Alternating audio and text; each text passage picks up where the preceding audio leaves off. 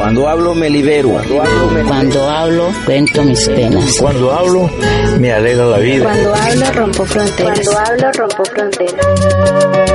Llegó el momento. Ahora siempre nos escucharán. En la frontera todos existimos. Somos hermanos, somos colombianos.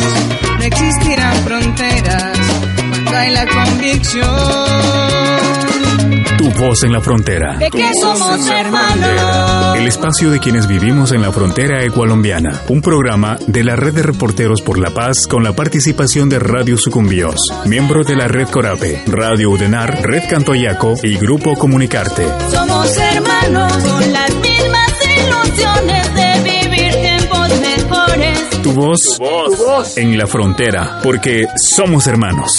Somos ecualombianos.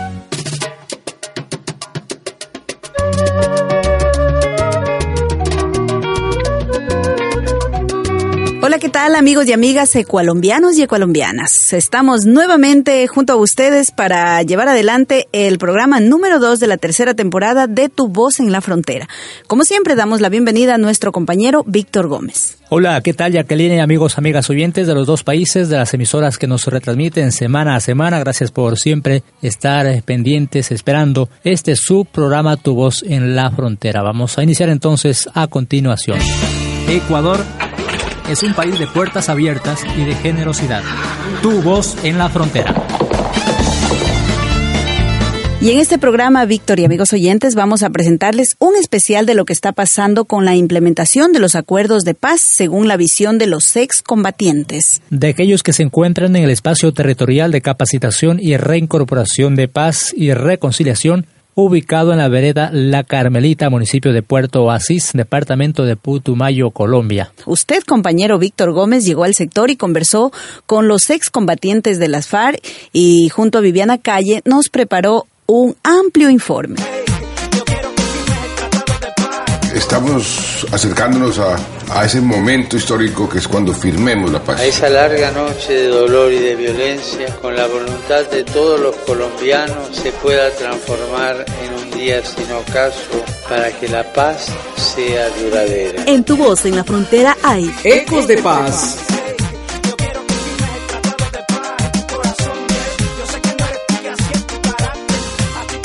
Ha transcurrido un año cuatro meses de la firma de paz entre la ex guerrilla de las FARC y el gobierno de Colombia.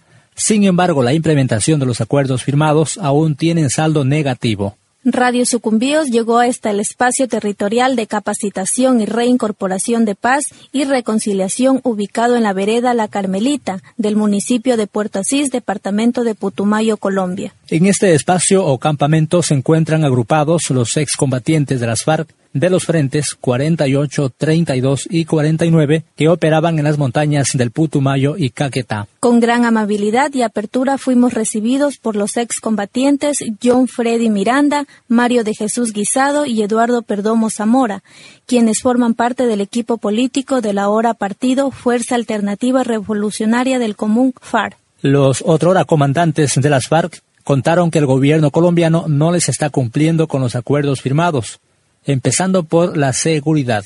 Señalan que no tienen garantías para salir a realizar su trabajo político en las veredas y corregimientos del Caquetá y Putumayo.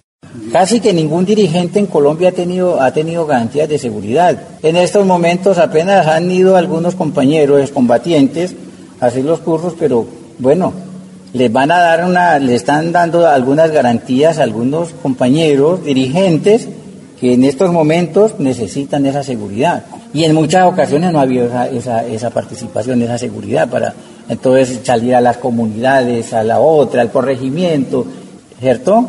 ¿Por qué? Porque el gobierno dijo que, que él iba a garantizar eso, pero hasta el momento no lo está haciendo. ¿No se sienten seguros salir de acá, de la zona Redal, por ejemplo? Todavía no, todavía no, porque en muchas ocasiones hasta, hasta, la, mismo, hasta la misma fuerza pública a uno está requisándole, mirándole, Escuchamos a Mario de Jesús Guisado, quien además señala que los territorios dejados por las FARC no están siendo ocupados por el Estado y la población se encuentra desprotegido a merced de la delincuencia. Las zonas están desprotegidas. ¿sí? Las zonas únicamente, la fuerza pública está donde están las petroleras, que son los intereses del, del Estado.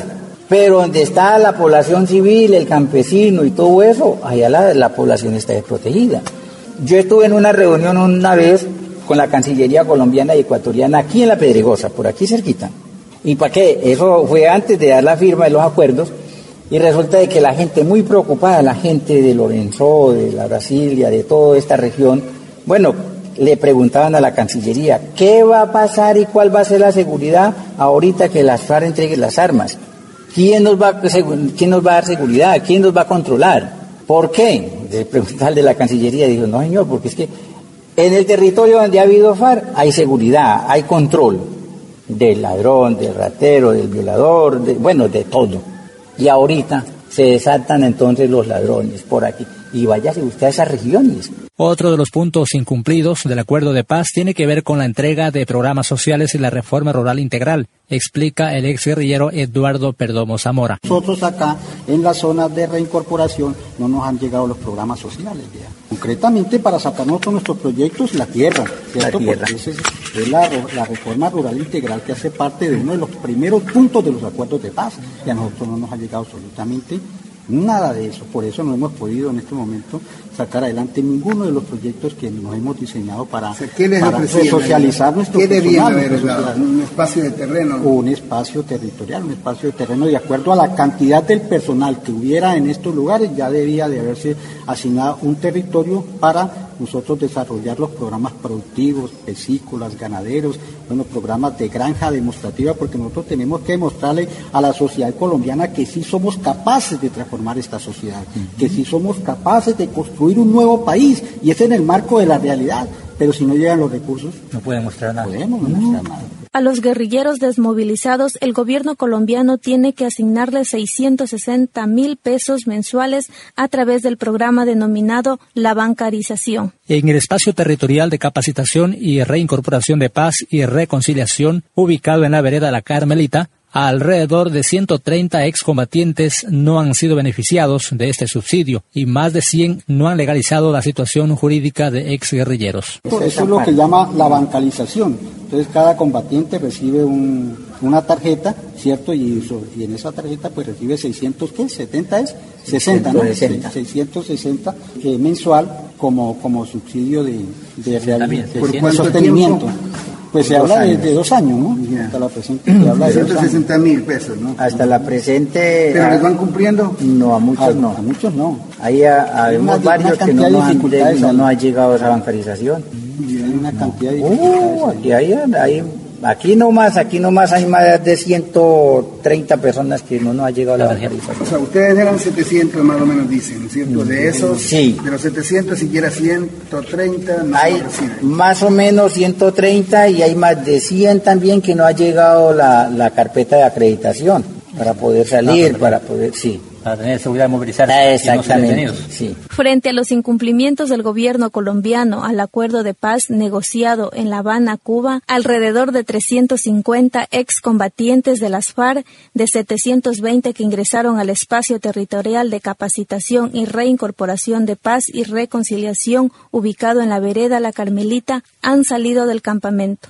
De algunos se sabe que están trabajando en actividades agrícolas en fincas y de otros se desconoce a qué se estarían dedicando, reconocen los excombatientes guerrilleros. Por alrededor que de unos de unos 350, yo pienso que han salido a trabajar. a trabajar, a trabajar, sí, más o menos, un 65%. ¿Hay otros que han salido abandonando el proceso también? No, no abandonando el, proceso, han salido a trabajar. ¿No de otros? ¿Se han presentado casos? Eh, de pronto algunos, sí. Por eso digo que por unos 350, porque hay algunos que sí se han ido y uno no sabe para dónde se han ido. Que de pronto esos que, que han salido, a lo mejor lo que hablan y lo que dicen es que pudieron haberse integrado a otros grupos, dejado uno no puede decir que eso no sucede, ¿cierto? Porque una persona que ya se va de aquí, uno no puede estar al tanto de decir qué está haciendo. eso tiene que ser uno muy responsable. Mm. Pero tampoco no puede decir uno, es que los que se fueron están activos, están allá. Claro, pero hay ese riesgo. responsabilidad también de parte de uno. El asunto es que hay ese riesgo. Eso, ah, exacto. Ese es el riesgo y que, y, que se ha mantenido. Que se ha mantenido en este momento. de mantenerse el incumplimiento, claro. puede empujar a eso. Claro, claro. Conllevar a tener que ingresar a nuevos grupos o hacer cualquier cosa para sobrevivir. Sobre el programa de sustitución sustitución de cultivos ilícitos, hoja de coca, que también es parte de los acuerdos de paz, el gobierno colombiano también estaría incumpliendo. El ex guerrillero Eduardo Perdomo Zamora explica que el acuerdo contempla la aplicación de cuatro fases y todavía no se ha cumplido ni la primera. El tema de sustitución de cultivos está bastante delicado porque tampoco no se ha cumplido y en, y en consecuencia entonces el gobierno de manera unilateral está haciendo desembarcos y aplicando la erradicación forzada en diferentes eh, municipios. ¿En el acuerdo qué se comprometió el Estado? El Estado lo que se comprometió fue hacer la sustitución voluntaria. ¿Qué es la sustitución voluntaria? Entonces es que mediante los programas del PISTA, ¿cierto? Programa de, sustitución y desarrollo alternativo se creen nuevas formas de economía en los campos. Entonces, eso se llama sustituir la economía de la coca por una economía eh, lícita. En cuatro fases. Está la primera, que es la, el millón de pesos para el sostenimiento alimentario. Está el millón ochocientos que es para la huerta casera, ¿cierto? Que sembrar el plátano, las vistas, que poner los animales de, de corto, ¿cierto? Y está eh, los 9 millones de pesos pues, para el proyecto a corto plazo, ya para animales, y, y está el, el, cuarto punto que es el proyecto a largo plazo, que es para ganadería, para proyectos ya más, más, más avanzados, ¿cierto? ¿Y ese último componente cuánto da el Estado? ¿Cuánto debe dar? El primero es de un millón de pesos mensual, ¿cierto? El segundo es de millón ochocientos, ¿cierto? El tercero es de 9 millones el cuarto es de 10 millones de pesos. Los excombatientes que aún quedan en el espacio territorial de capacitación y reincorporación, la Carmelita, dicen sentirse acomplejados por no haber podido demostrar en la práctica las ideas y proyectos de desarrollo por los que han luchado más de 50 años. siempre trabajamos, ¿cierto? Sí, siempre trabajamos. Lo que pasa es que no hacemos más es porque no tenemos recursos. Que no tienen ya estaríamos nosotros. Claro, si tuvieran una cantidad de tierra, dice, vamos a sembrar, como ha sembrado la entrada, piña. Eso, piña que hemos sembrado, ¿cierto? De tierra para ¿Eh? Entonces, o sea, vocación de trabajo sí tenemos. ¿sí? vocación de trabajo. No podemos hacer más porque, como digo, no tenemos a dónde ni con qué. Ah, claro, naturalmente, uno se siente bastante, eh, eh, eh, digamos, complejo, ¿cierto? No, no, no, desmoralizado en ningún momento, sino, digamos, se siente complejo. ¿Por qué? Porque nosotros podíamos hacer muchas cosas y ya incluso podíamos tener muchas cosas adelantadas.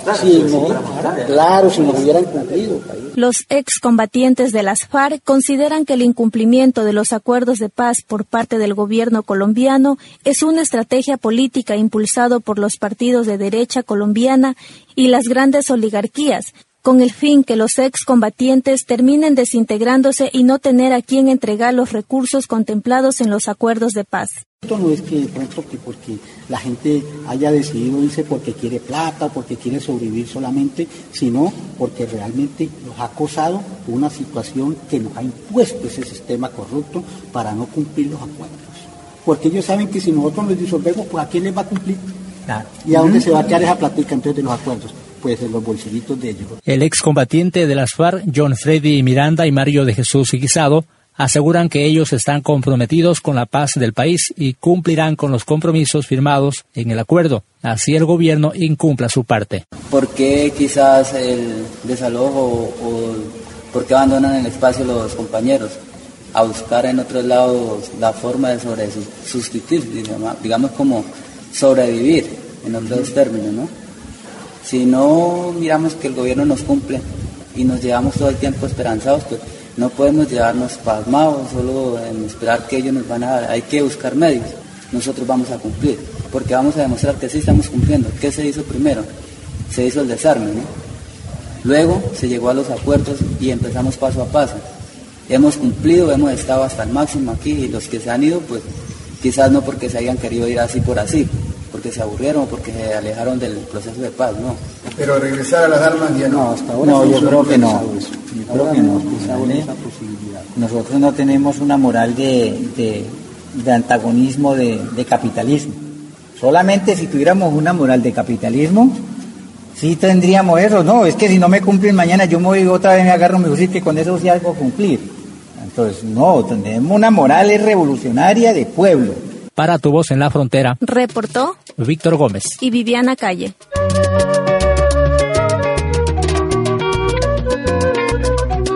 En nuestro segmento Voces y Sonidos les traemos una historia que también preparó nuestro compañero Víctor Gómez en la visita que realizó al campamento de los ex guerrilleros de las FARC. Allí se encontró con una ciudadana ecuatoriana que desde niña se integró a este grupo de guerrilleros. Pese a tener mutilada parte del brazo derecho, llevar una esquirla en la columna y usar una sonda permanente por problemas en los riñones y las vías urinarias, producto de un bombardeo, Karina Espinosa Bones sonríe, se emociona al relatar sobre su ingreso a la guerrilla de las FARC cuando tan solo tenía 12 años de edad, es decir, una niña. Estudiaba la primaria y había sufrido una violación. Su madre, asegura Karina, no le creyó y entonces la niña buscó en la guerrilla su consuelo. Yo pedí que me llevaran y me trajeron. Estaba decidida, dijo Karina. Hoy tiene 29 años de edad. Es nacida en Quito, Ecuador, y que en su niñez residió con su madre en zonas del Putumayo colombiano y en Puerto Nuevo en la provincia de Sucumbíos. O sea, nosotros vivíamos primero acá, para este lado de acá de, de, de, Campo Alegre, por acá hay una vereda que se llama Campo Alegre, y por el problema que se vino el Plan Colombia y venían, eh, el Estado venía matando mucho niñas y mujeres, violándolas y los paracos y todo eso. Entonces mi abuela decidió que nos fuéramos, nosotros de por acá nos fuéramos para la frontera y cuando eso hubo una movilización de mucha gente que se fue para la frontera para que no, para no morirse. Y entonces nosotros pegamos para allá, para Puerto Nuevo. Estaba estudiando la primaria y de ahí ingresé a la guerrilla. ¿Y por qué te movió? Eh, por una violación. ¿A ti? Sí. ¿Sentiste ese capricho y dijiste voy a ingresar? No, porque yo dije, bueno, mi mamá no, no, o sea, de pronto no me creyó por lo que yo le dije que había sido violada, entonces yo me han propuesto que me fuera para la guerrilla y entonces yo, yo, me, yo decidí irme para la guerrilla. La guerrillera ecuatoriana comenta que primero se ocupó de las tareas domésticas y aprendió enfermería. Iba a cumplir 15 años cuando pasó a formar parte de la columna móvil Teófilo Forero de las FARC. Una de las más radicales posteriormente estuvo en el Frente 48. Eh, prestar guardia, cocinar, y trabajar. ¿Y a los cuántos años ya comenzaste a combatir? Cuando me faltaba un mes para cumplir 15 años. Empezar. ¿En qué frente estaba? ¿Siempre en el 48 o en el Yo ingresé a la Teófilo por él. A la Teófilo por él. Y de ahí quedé aquí en, el 48. Yo digo que así que combatir, combatir no mucho, no, yo me la pasé casi mucho, eh, fui enfermera, estudié para enfermería, entonces me la pasaba en eso, más en los combates, las diarias caminatas y enfrentar toda la rigurosidad de la selva eran parte de su rutina, hasta que un bombardeo cambió su vida.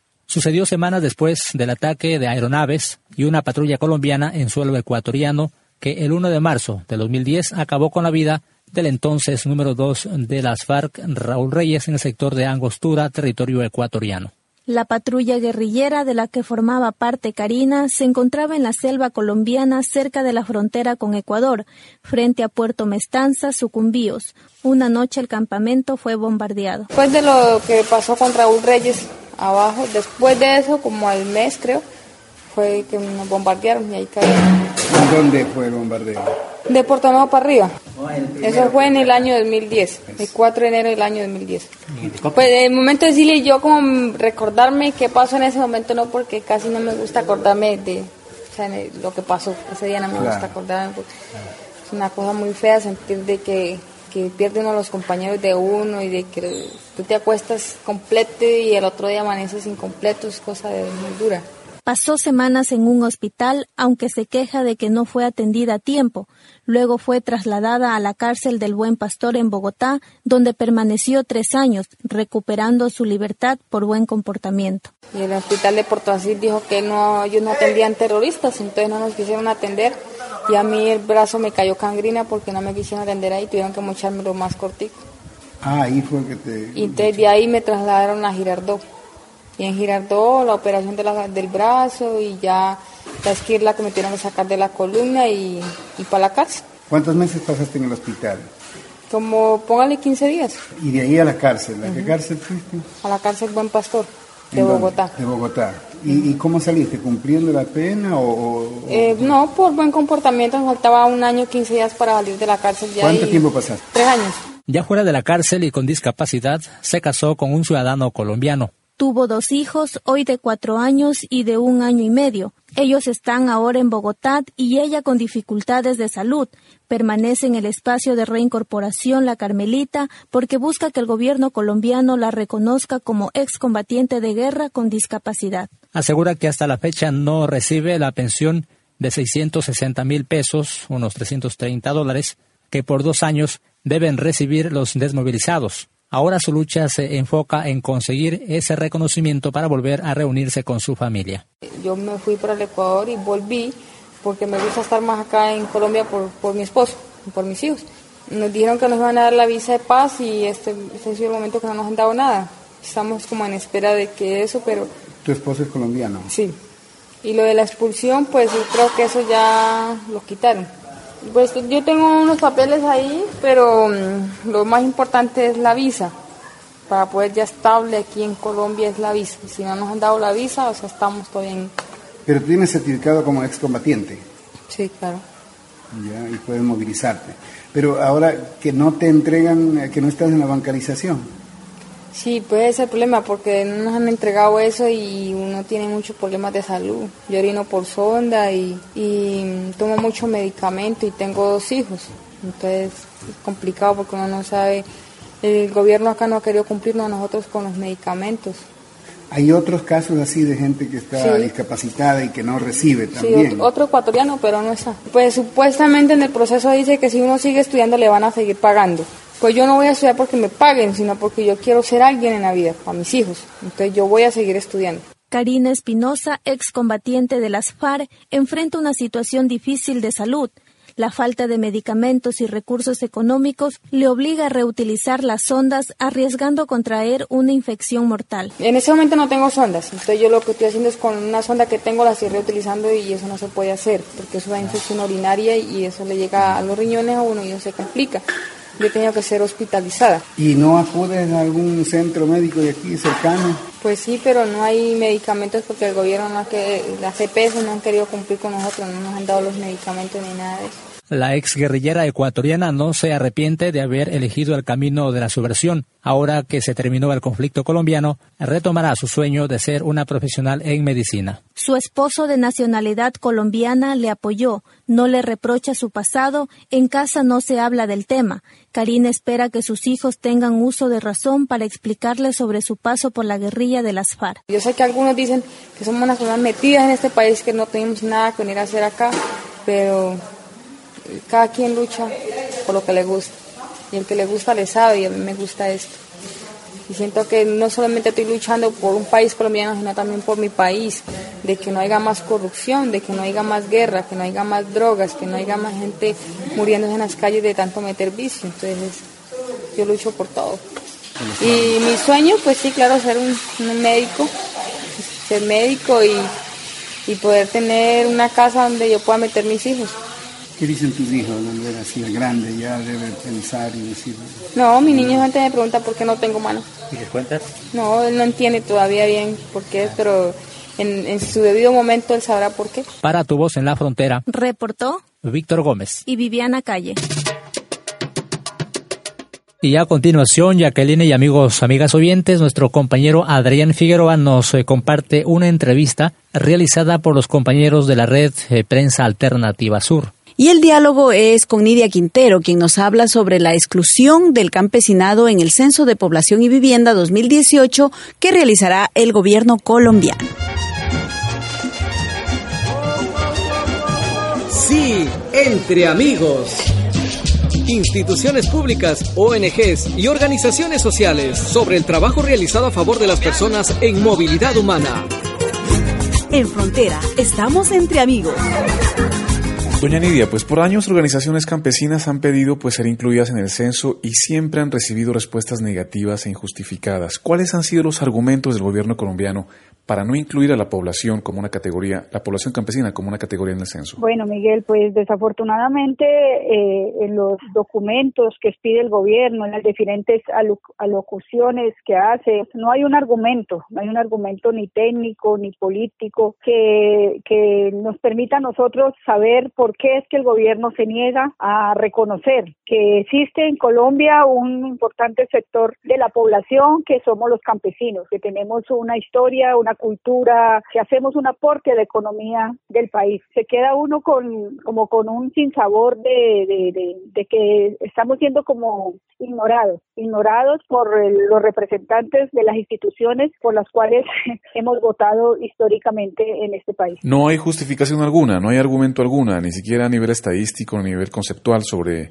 la exclusión del campesinado en los censos. No porque la constitución política de Colombia, aunque no reconoce al campesino, porque pues en el 91 una de las pérdidas que tuvimos los campesinos es que no quedamos reconocidos en la constitución política como sector poblacional importante en el país. Pero hay muchas eh, otras leyes, hay otras instituciones, de hecho, eh, instituciones internacionales reconocen al campesino. La vía campesina, por ejemplo, a nivel mundial viene haciendo una importante lucha desde los últimos 10 años, donde se ha venido ya ganando eh, reconocimiento en las Naciones Unidas, por ejemplo. Pero el gobierno colombiano y las instituciones colombianas son sordos, eh, son ciegos, sordos y mudos frente a esta importante lucha que venimos haciendo los campesinos. Eh, los campesinos como grupo poblacional a nivel constitucional aparecen con el eh, nombre de productores agropecuarios. ¿No se sienten ustedes recogidos en este tipo de conceptos, doña Nidia? no, porque es una es un concepto que ha ganado el neoliberalismo para darle reconocimiento principalmente a los empresarios del campo colombiano. No reconoce al pequeño productor, no reconoce la cultura, no reconoce las tradiciones que tiene Colombia mayoritariamente. De hecho, la mayoría de las de las de las generaciones eh, poblacionales que tiene Colombia descendemos de los campesinos. Pero el gobierno colombiano, la institucionalidad se niega a reconocerlo. Por ejemplo, ahorita en la cumbre agraria se estaba dando la lucha por el reconocimiento del campesinado colombiano y el gobierno nacional creó paralelamente una mesa técnica de agricultura familiar. Cuando se habla de agricultura familiar se tiene en cuenta solo los conceptos del neoliberalismo para eso y no, no reconoce la tradición, la cultura, la, la, la, la historia de un sector poblacional importante en Colombia. Entonces, es allí donde nosotros sentimos que hay una mala intención, una mala fe de parte de la institucionalidad de ignorar al sector campesino. Y por eso pues tendremos que seguir dando la lucha, a pesar de que ahorita ya inician el censo sin tener en cuenta la tutela que, que presentamos entonces, pues nos toca seguir dando la lucha para mirar en qué momento realmente somos reconocidos en la Constitución Política de Colombia y en la institucionalidad como tal. Esta tutela que usted que ha presentado los campesinos, mm, ¿qué organizaciones la presentaron y ella en términos de efectividad mm, sí alcanzan a, hacer algún tipo de acción a nivel jurídico para por lo menos ver la posibilidad de ser incluidos, doña Nidia? Bueno, pues eh, esa, esa tutela que presentamos pues es una iniciativa de las organizaciones campesinas del suroccidente, específicamente del Cauca, la Mesa Campesina del Cauca, que viene dando ya unos importantes avances en, esa, en la mesa de negociaciones que se tiene a nivel departamental con gobierno. Eh, a nivel jurídico, pues nosotros tenemos un pool de abogados que son los que han asesorado y han acompañado el proceso. Consideramos que eh, los abogados han hecho un buen trabajo, un buen, un buen papel investigativo y sustentativo de la, de la propuesta.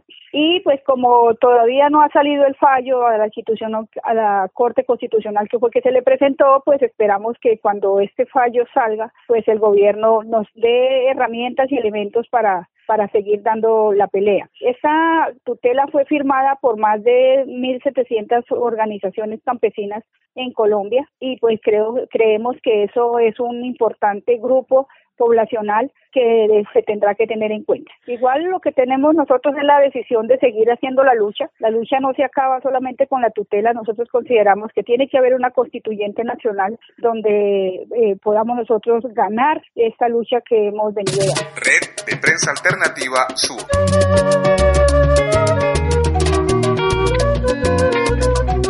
Y como de costumbre, ya nos acompaña nuestro compañero Ralph, que nos trae el comentario del presente programa. Él se refiere a la visita que realizó el secretario general de la ONU hasta Colombia para verificar el tema de los acuerdos de paz que están en proceso de implementación. Escuchemos. Hola amigas y amigos de Tu Voz en la Frontera.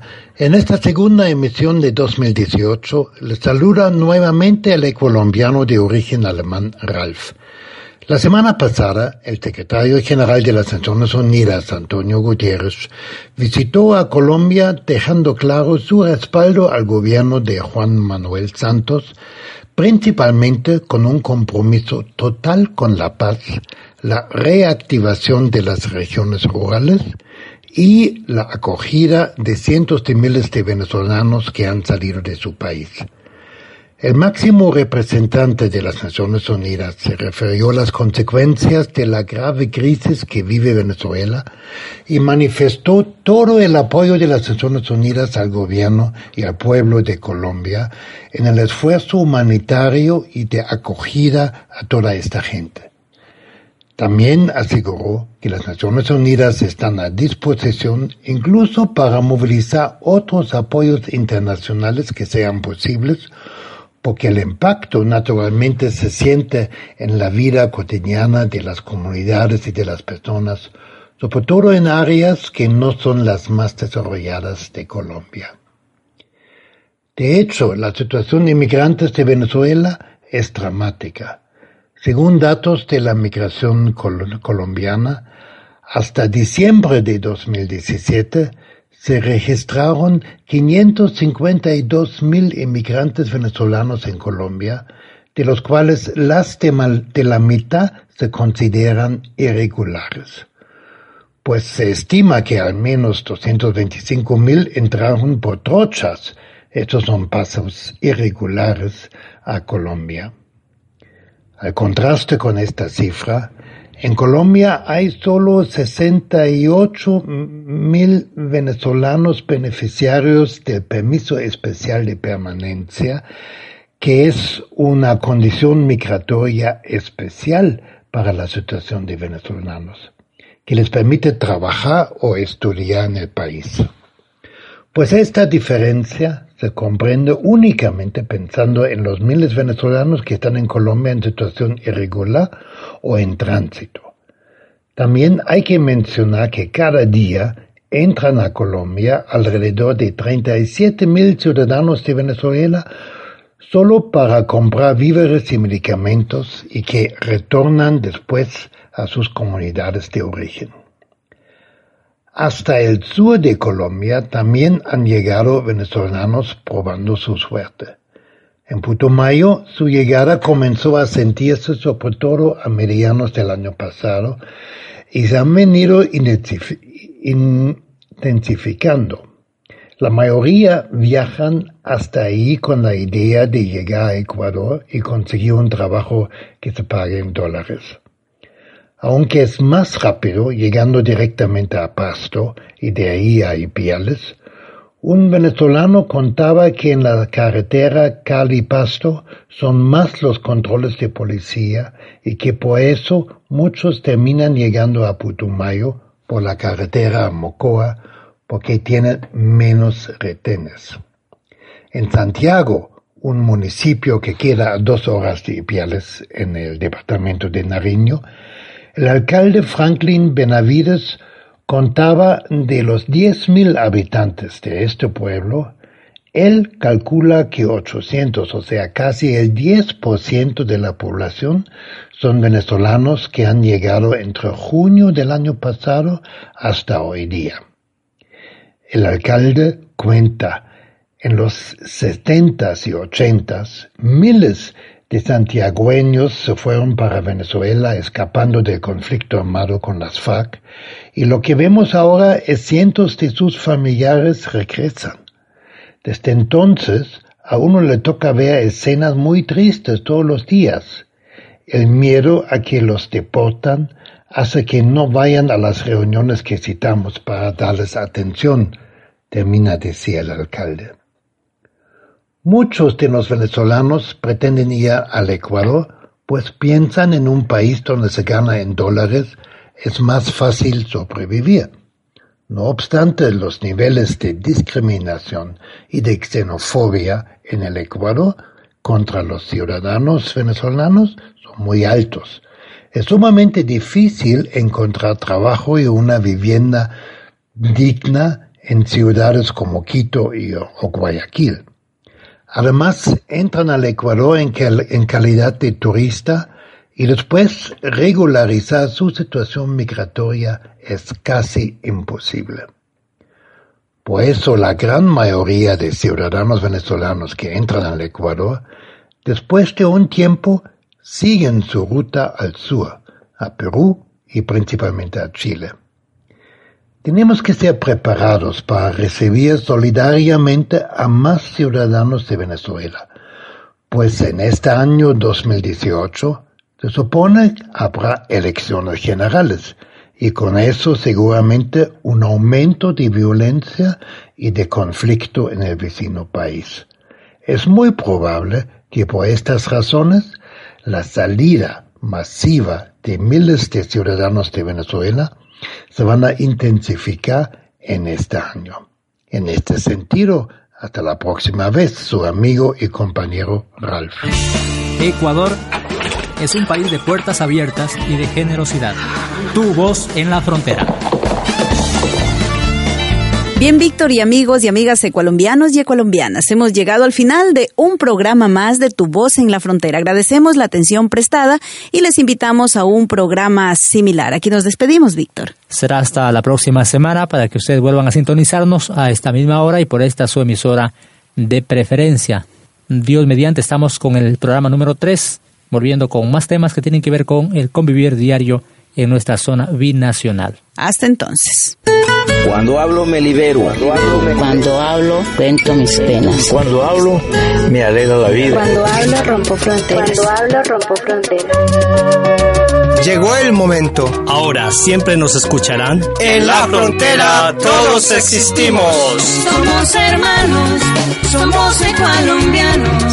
No existirán fronteras cuando hay la convicción tu voz en la frontera. De que somos hermanos. El espacio de quienes vivimos en la frontera ecualombiana. Fue un programa de la Red de Reporteros por la Paz, con la participación de Radio Sucumbíos, miembro de la Red Corape, Radio Udenar, Red Cantoyaco y Grupo Comunicarte. Somos hermanos con las mismas ilusiones de vivir tiempos mejores. Tu voz, tu voz, tu voz en la frontera, porque somos hermanos, somos ecualombianos.